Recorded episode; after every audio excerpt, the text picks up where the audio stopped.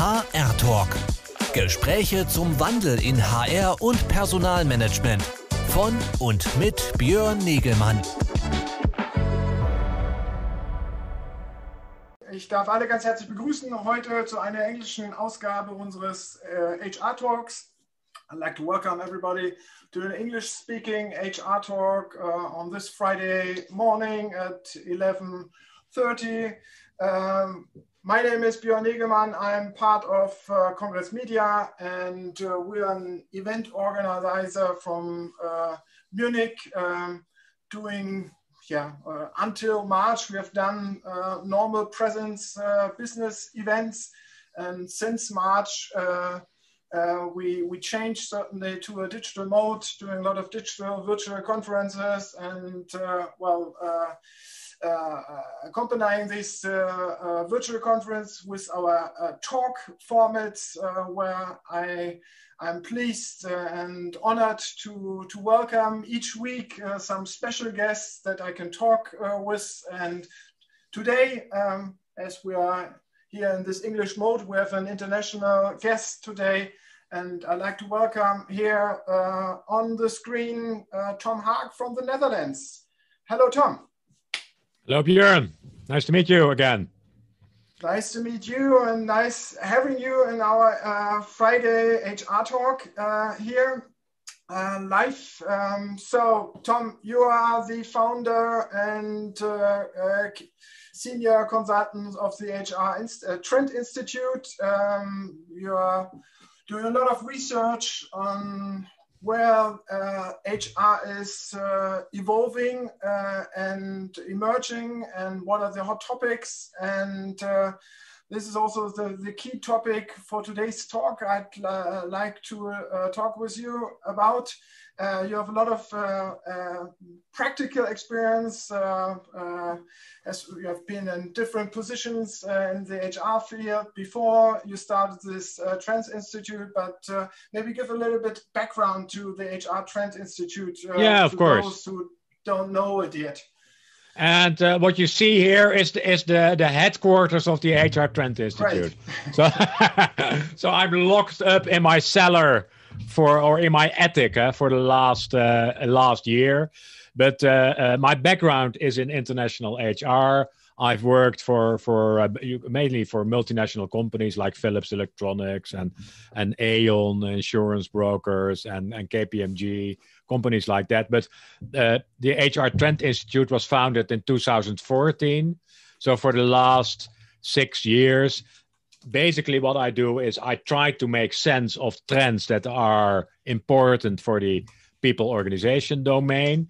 I write about it and uh, uh, I speak about it, and I work with HR teams uh, to talk to them or with them about okay, what can we do with all these trends? So those are the three things, things I'm doing, and and then Björn and I know each other already a couple of years because well sometimes I appear in conferences, so uh, that's uh, that's my life, and uh, I, I like it a lot to be honest. And you can. I, I write a lot, and if you follow me on LinkedIn or on my website, you can always learn some things if you like it.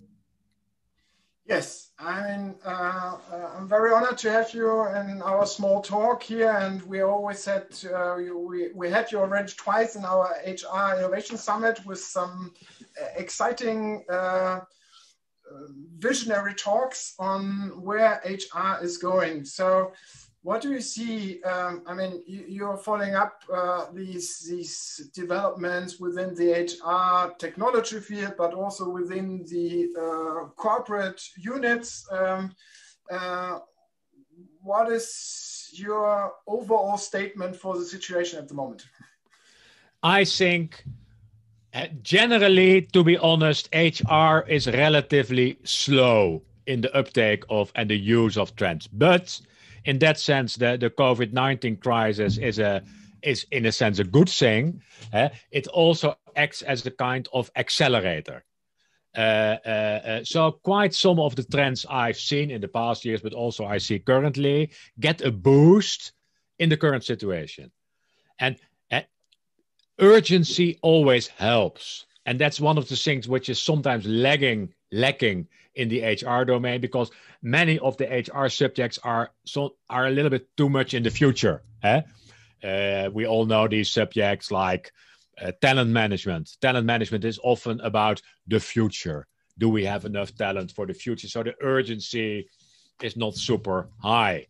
But now there's more urgency and, and we've seen that of course uh, uh first thing with Uh, uh, uh, people more more and more people working from home eh? so yeah that's urgent and then we had to arrange things and that has happening is that's not a big trend but that showed that we could do things quickly suddenly so i think that is my my take what so i Corona see as the a, urgency urgent had the urgency to, to change yeah yeah, and that I think will continue because now, eh, one, I think HR has shown in many organizations they can do things fast, where people said, "Oh, I, I didn't know that that uh, that was possible," and that they are, yeah, they moved in a sense more to the core of the organization because many of the issues that are high on the agenda of organizations are issues where HR can contribute a lot.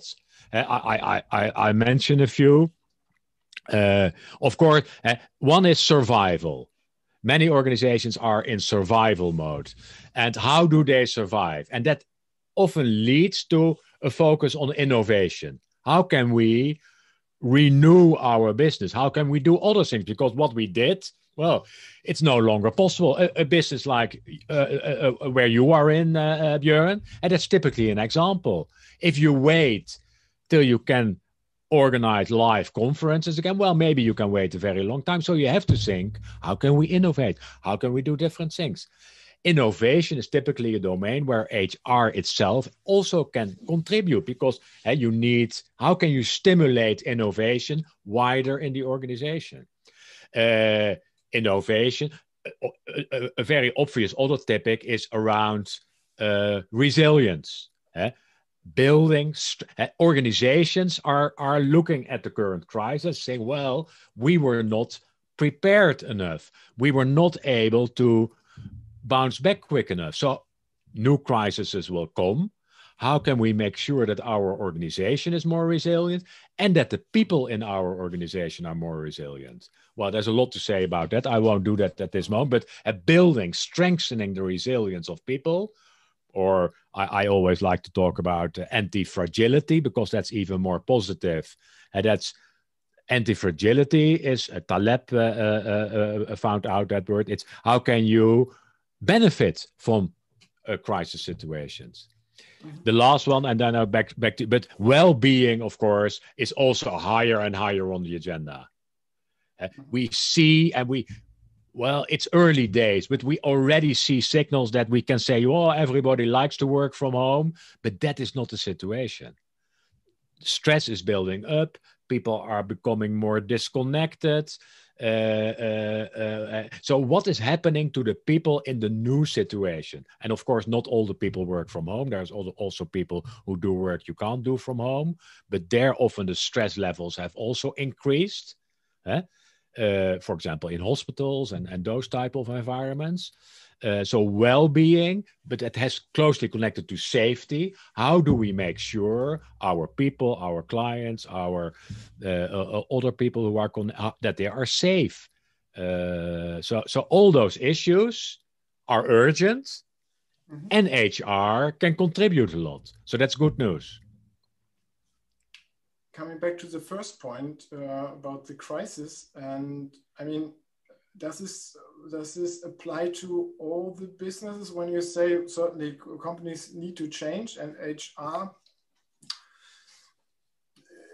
has to uh, certainly contribute, but uh, does HR contribute to this in a crisis in in, in every company? Because I see in, in, in bigger companies where this big yeah uh, uh, ship is just flowing and HR is doing their job, they don't really feel the urgency to change at the moment. Certainly, they have to manage maybe uh, uh, uh, bailouts or something, but not to change and to help uh, in changing the business. Whereas in smaller companies, I see your point. Yeah, yeah, and and of so there's a variety. Yeah, so so of course some organizations are not touched by the crisis or they benefit. Uh, they're growing.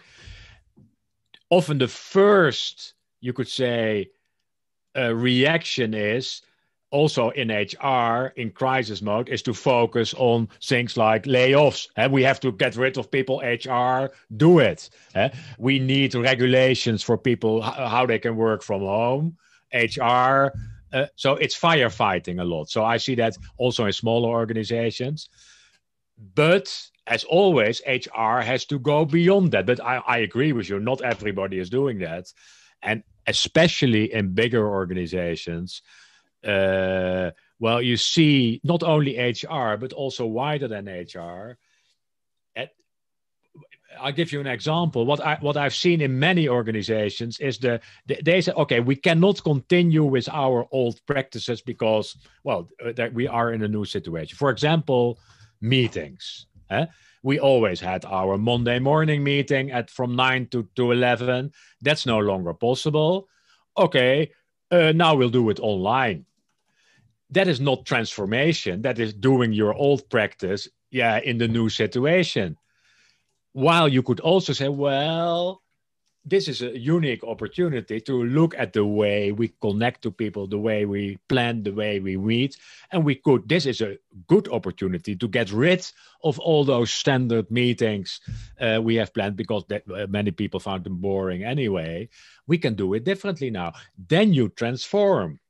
Well that is happening, but probably not fast enough. People try first are in their old mode, and I also see that in HR.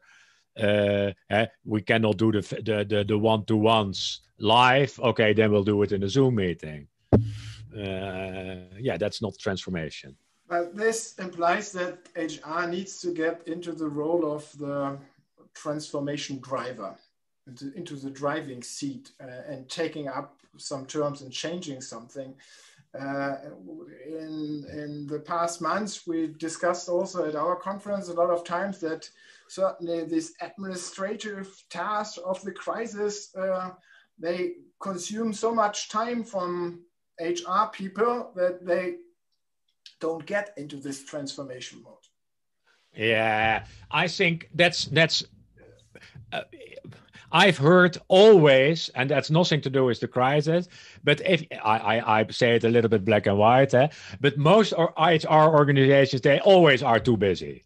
Eh? They always say, yeah, but we are so busy with all the operational work. We have no time for strategic or transformational interventions. Give us more time, give us more people. Yeah, then we are your partner. Well, I think that's an excuse. So I don't buy that that's it's always too busy but uh, that uh, uh, uh, you could say that's one of my other hobby horses. So so interrupt me when you when you. But I think HR basically, and that you see, and that's also one of the trends I, I outlined for 2021. Uh, that HR is going to be more split, and the split is the, the most important. So I, I see myself in reverse, so I point uh, that that the most important part is operations. Mm-hmm. But but and that's the most important part. Most HR activities are in operations, and generally there's a lot of improvement possible in the operation area. Eh? More client focused, faster, more IT, uh, more personalized, not forcing people in all kinds of interfaces they don't like. Well, you know that, but there's a lot to do in operations. That's one part of HR, most important part.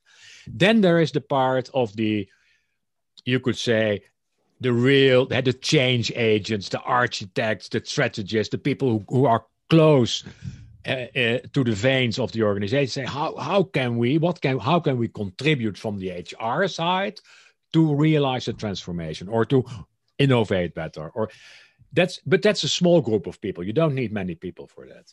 The third area is around in a sense you could say helping the people who are there to help the people help the people to become better help the people to cope with the situation help the people to work in of the well that that part is also forgotten partly by, by, by HR in the past year, saying, "Well, yeah, yeah, but we are not there to uh, we, we, are not there to help the people. We are there to to help management." So I think the split will help because if you have it too much in one, yeah, area, it's always the operations that sucks up the time. You we know that. Eh? Because yeah, yeah, the urgent things that have to be done now. Yeah, the, uh, uh, uh and and but you need also people and then I will stop here. But you need people always. You good people can always do that at the same time. They can do operational work, but also rise above themselves and say, "Well, yeah, but what can I improve? How can I? Is it really necessary what I do? How can can I do it in a clever?" So, so it's also to do with the quality of the people. I think. What, in yeah, the past, uh, in the past, HR certainly already organized uh, very much decentralized from the Dave Ulrich uh, model into HR business partners where, who did some specialized job uh, jobs mm -hmm. and so on. Uh, and certainly this was all from this administrative yeah. view, or uh, an organization from this administration view. So in a recent post yeah. you wrote about the uh, trends next year, you said goodbye to the HR yeah. business partner. So it, with the focus to to supporting the business, is this the end of the HR business? No, partner? but it's it's as I said, it's too many people that call themselves business partner. If you look at what they are doing and you look at their activities, well, a lot of those activities are not strategic Supporting or change business. Yeah, it's just it's it's supportive, it's operations, it's chasing people, it's saying, hey, Björn, you did not fill in your form, or have you talked to Tom? And then, so, so a lot of that work is that can go away. That should not be in the business partner's portfolio. And I, you, it's a trend that is already going on a longer time. Quite some large organizations, I won't mention names, but they they had so many business partners they said, well, what are all those business partners doing? Well, they were in management teams. They were every decentralized unit, as you said, at their business. So they diminished that group.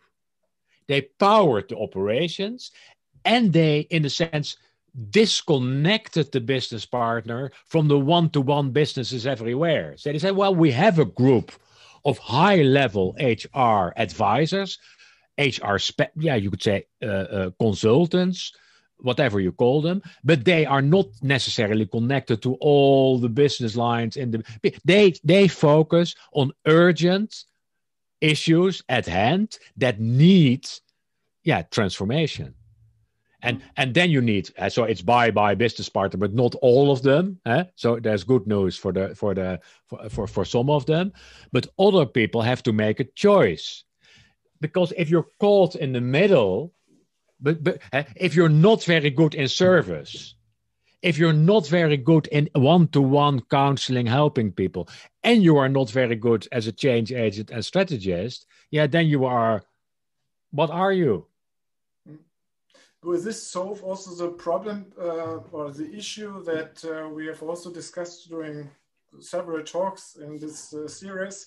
that um, the, the, the, top management is not perceiving HR really as a transformative, uh, as a partner of, of transformation. Yeah, and and you could say who's who's fault is it?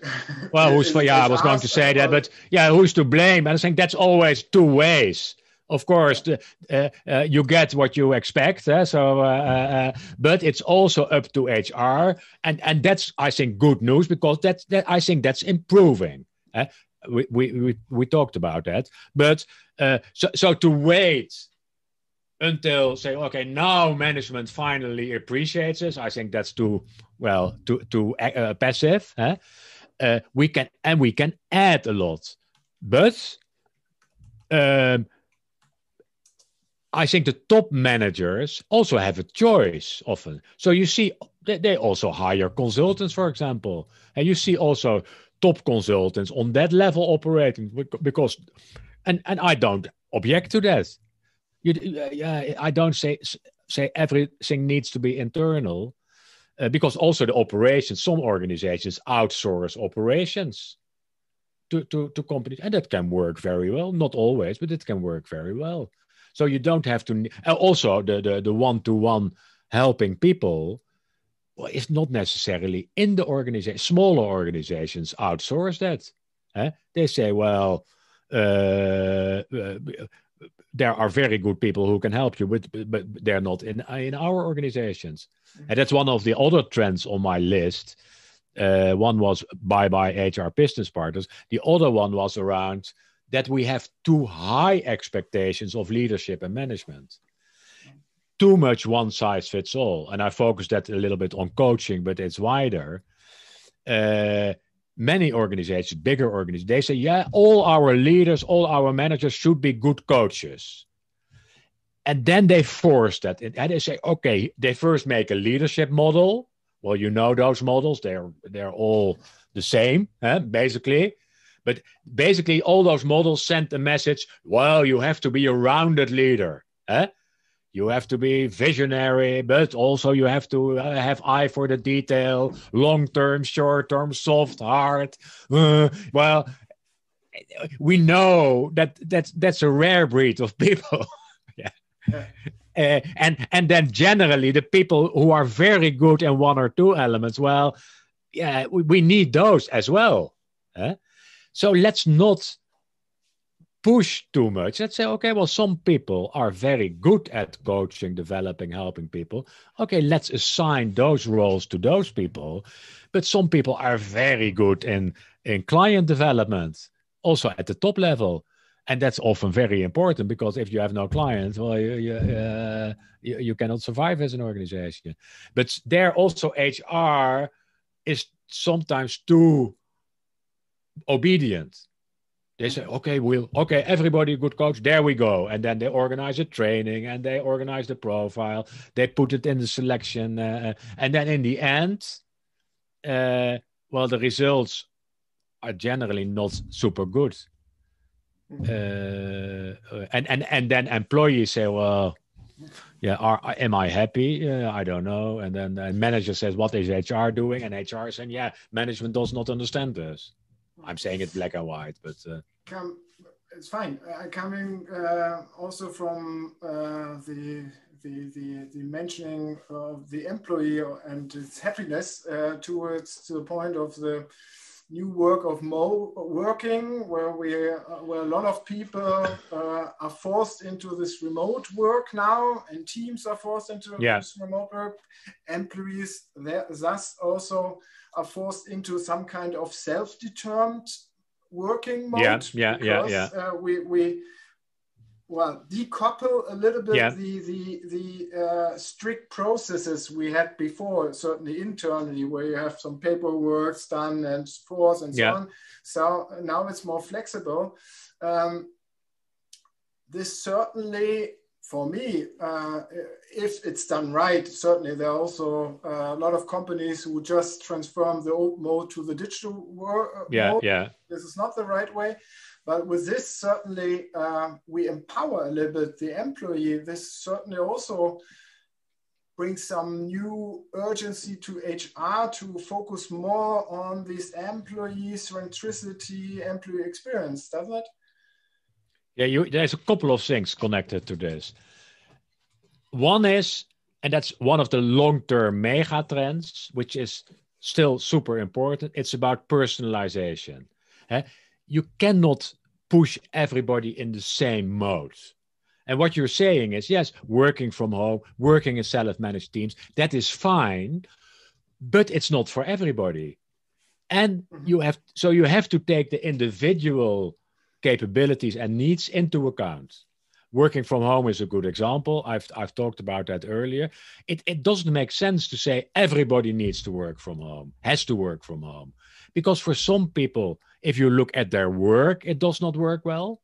Eh? People in creative professions, people who are working together with other people, developing new new things, research, development. Well, it is a lot better for many of those people if they are close together. Uh, you can't say, okay, we'll, we're innovative on Monday morning at, at, at 10 o'clock. That doesn't work because you have an idea, you sit, and then you, I walk to you and say, "Hey, Björn, have a look at this." It, that's a lot more difficult in in in in in, in the remote. So the, it's the work, it's the personality. There are mm-hmm. people who are, you could say, more extrovert. They they they they, they hate it to be alone they get energy from contact with other people. So some of those people are a lot better off if you give them the opportunity to work in, in, in, with other people. And then, of course, there's the home situation because there are also people who have kids running around and and and partners on conferences call. Yeah, that's also not very good. So that's one element. The other element is that if you look, it's that's a good self-managed teams giving more authority responsibility to the individuals and the teams, I think is a good thing. But we know from examples that sometimes people think that that does not come with rules, regulations, and protocols, and that's not true. Uh, if, if you know, for example, there's a holacracy concept. That's a, that's a, a, a protected title, but that's a model. But what you also have the Spotify model, for example. Mm-hmm th- that's models to work in self more in self-managed teams. They come with a whole lot of protocols you have to follow. It's not okay let's do it and then we'll see. No it is uh, uh, that comes with okay but uh, uh, uh a lot of regulations. Yes which which is more necessary because there's no boss saying, "Hey, Björn, what are you doing?" and you have to do this. And uh, so you need the protocol. Say we have a backlog, and we discuss that backlog every day or every week, and we look at the backlog, and then we say who's going to do what. But that's not automatically.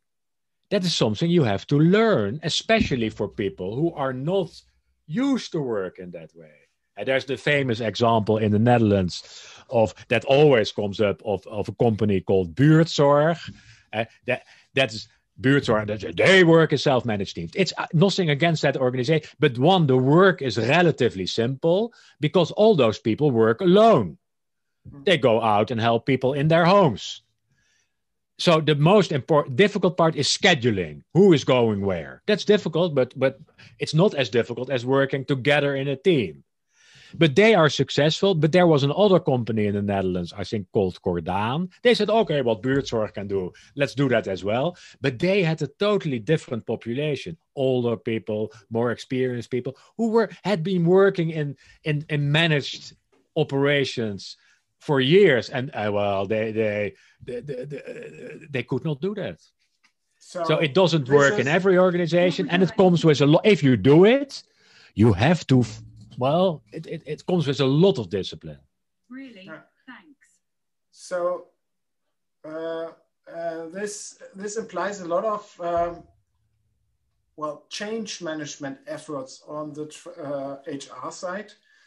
Are they uh, are the uh, are the change management uh, are the HR departments yeah. equipped and enabled for this process? Well, some of them are, and some of them are not. Eh? But and, and and that's that's moving over time. And I think what we talk about, for example, uh, uh, important elements are agile working, uh, also in this way. So this is if you want to implement something like this, well, you have to say, okay, let's work with a couple of teams. Let's see how that work. What what are the protocols we're going to follow? How can we guide and support those teams in their work? That's happening. Uh, it also has to do with, with, with, and we have discussed that many times, uh, the importance of analytics. These are also days where HR can boost people analytics because we have to find out uh, what works and what does not work. And, and clever organizations already in, in, in, in February, March, uh, they have increased their measurement efforts they say, okay, we have to go faster because we have to find out what's going on, which teams are operating well and which teams are not so good. What can we learn from the teams that are operating well, but also on individual level? Hey, what's happening with Tom?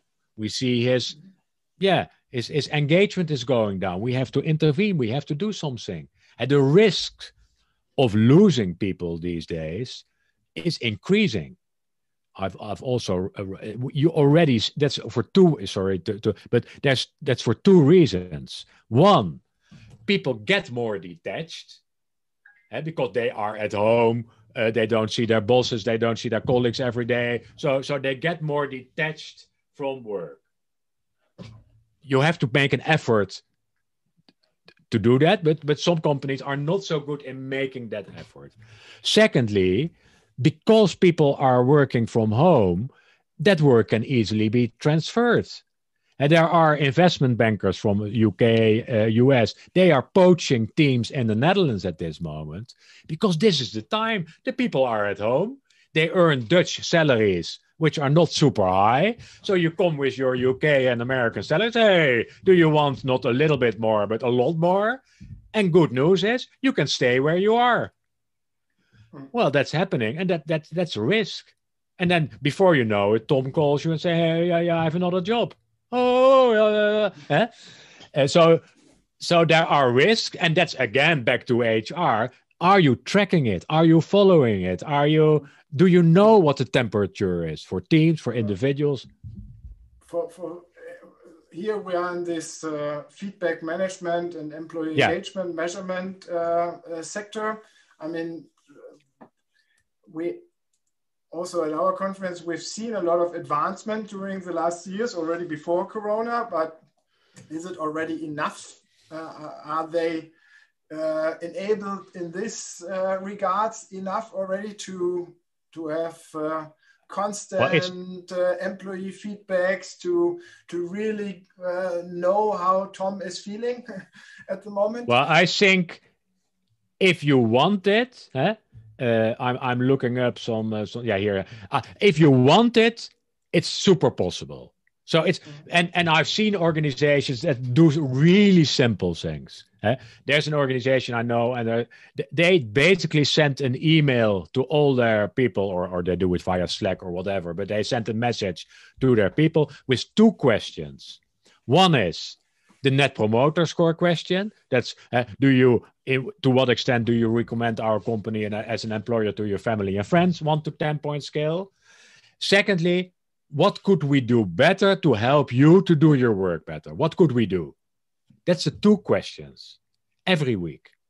That, that, that's and you don't need to buy software for that.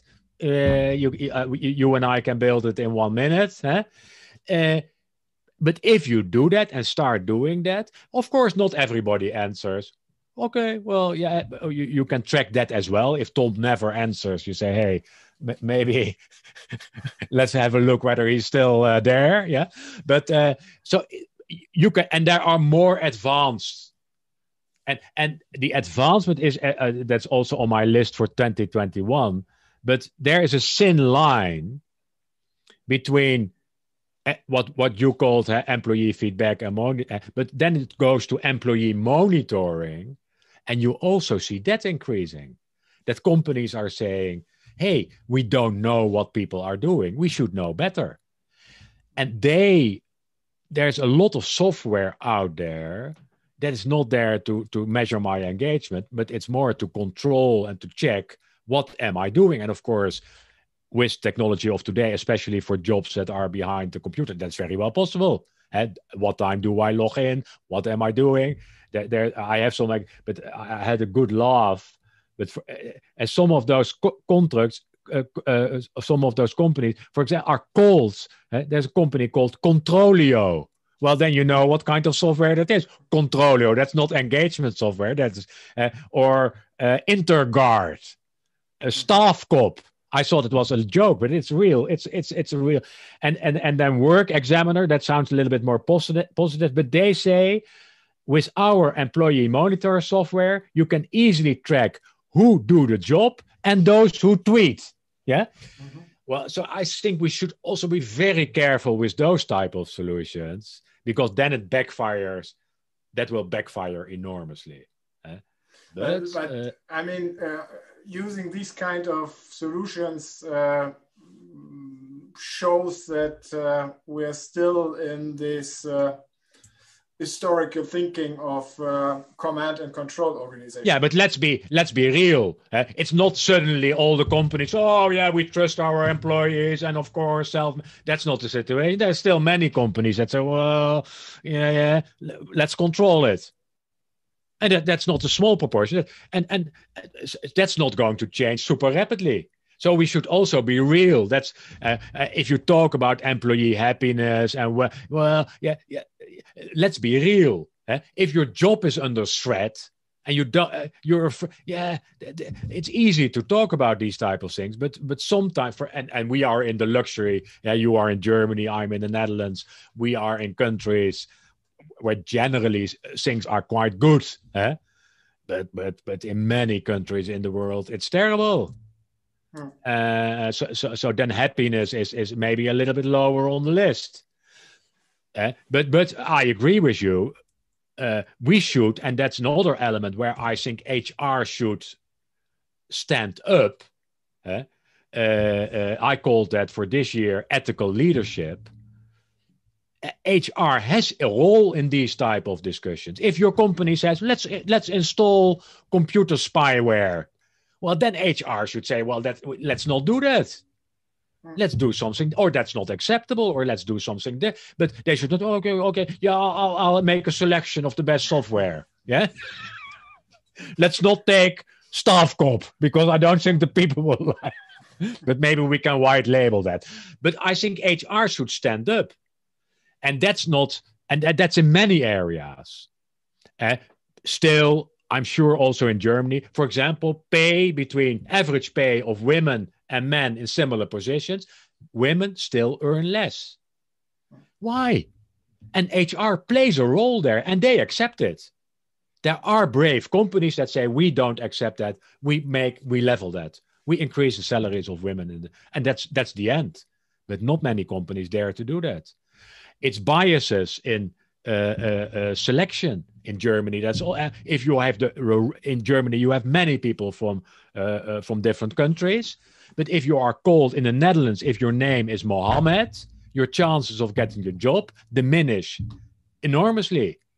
And there are many good Mohammeds or, or uh, any other name. Eh? So, so uh, uh, it's even if you're female. Uh, but but if you're uh, people of color, people of uh, refugees, people with uh, uh, uh, disabled people, and their HR should not be too much service oriented. They should say this is unacceptable, and that's also with well-being and, and safety. And that's why the monitoring is important because the, the burnouts of people is already going up. People are lonely. Some people are lonely at home.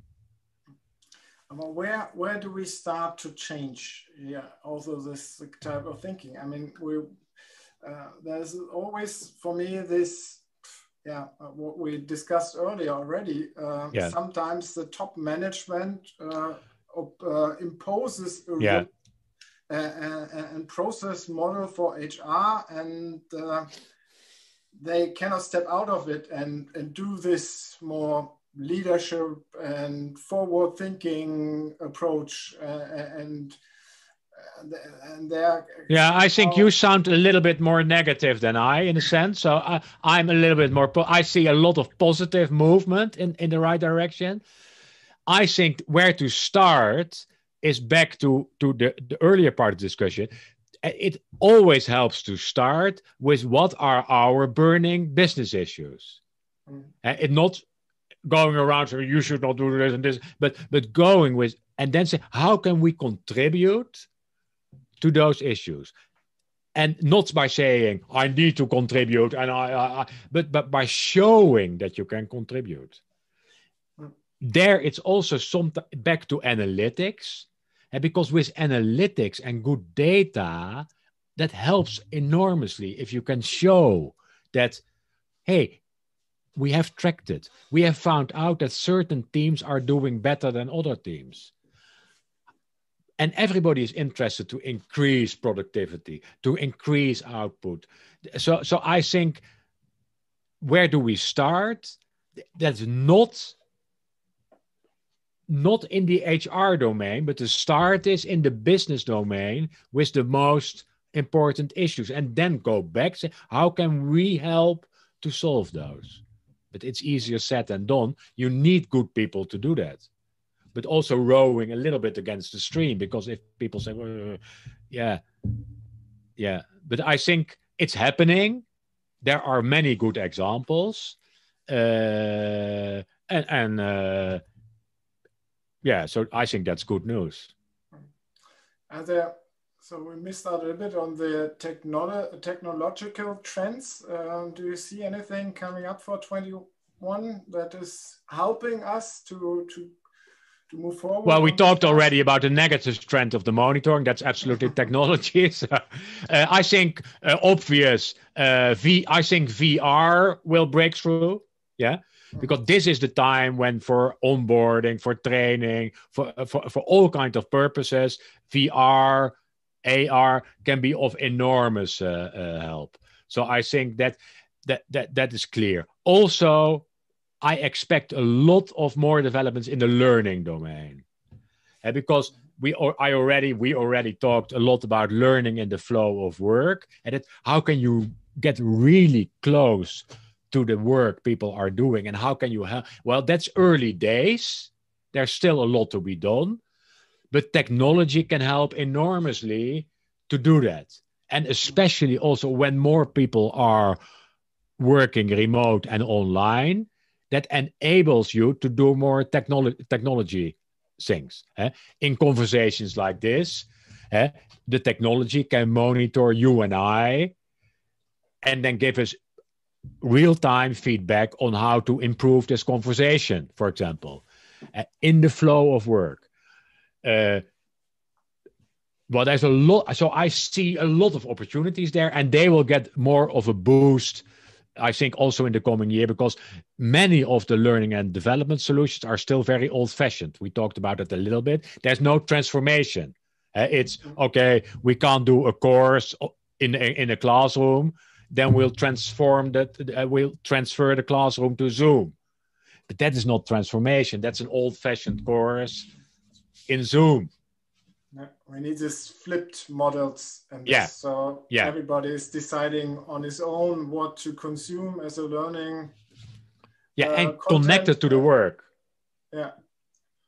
yeah. And I, I think that's I don't know how you view that, but I think that, that there's a lot of opportunities uh, uh, uh, there. And, and and the other technology. And this also I, applies again yeah. again uh, connecting this also with data analytics uh, yeah. capabilities. So absolutely learning analytics. What yeah. people are working on and suggesting yeah. and recommending something. Yeah. They can use you, to absolutely. expand their skills. The other element I mentioned, if we still have time, is on the technology side, is the whole area of skill mapping. Mm-hmm. Uh, skill mapping is around, and I simplify it enormously, but there's, uh, there are we have too many people in some areas. For example, in, in, in the Netherlands, many financial institutions have too many people. Yeah, there are still is still scarcity in other domains. So now you, if you do real good skill mapping, you can see well where are skills that are more or less adjacent. Uh, skill A, well, generally people who do A can also do B very well. A, no jobs, maybe jobs in B. So with technology, you can help people to move to areas or to develop to develop into areas where there are more opportunities. So skill mapping and technology wise, also in the recruitment domain, that's already happening. Uh, that that that clever job search sites say, well, uh, where are the skills company you are looking for? They are in M Munich, but don't look in Hamburg because those skills are not there. That's real mapping. That's a different way of mapping, but that helps also to in your search. And where can you find the people with certain skill sets? So I think that that will also give a boost, also in both in the redeployment of people, but also in the in the recruitment and selection arena. So, finalizing, you would say, is it twenty one will be a good year for HR because they have a lot of opportunities to. Yeah, potentially, build. absolutely. Yeah. So, but they have, to, as you say, uh, uh, uh, we have to live live up to the expectations. Uh, but we can do that with technology, yes, uh, but also by, yeah, uh, being proud of our work and being proud of what we can contribute and not being too modest. Where can we learn more about your thoughts? Yeah, so on my website, HR, yeah, hrtrendinstitute.com, HR Trend, but also LinkedIn. Is if so, if you link with me on LinkedIn, you get also all the. I also have a YouTube channel, so uh, I'm relatively easy to find. If you Google Tom Haak trends, th- then you will find the way in. And you also have a nice newsletter with uh, yeah with uh, also with updates on your trend visionary. Absolutely, uh, yeah. Great. And if, if the Thank times you. come back, I speak in conferences like your conferences, uh, Björn. Yes, so. that's for sure. Great. Tom, thank you uh, for your time. And uh, yeah, we, we discussed a lot of, and I've checked. Uh, yeah, we we have some uh, we had some viewers uh, certainly um, there on facebook some also some likes but no questions. But i actually we discussed a lot of i think we we, we drew out a, a broad vision what uh, hr okay. can do in 21 I and think. if people have questions they can always uh, send them. Yeah. Great. Thank you uh, for this talk. Uh, thank you for everybody uh, following us and uh, listening to us. And uh, yeah, uh, we have another HR talk next week, again in German. but see you next week and stay safe. You stay in the line, but we get out of the stream. Bye.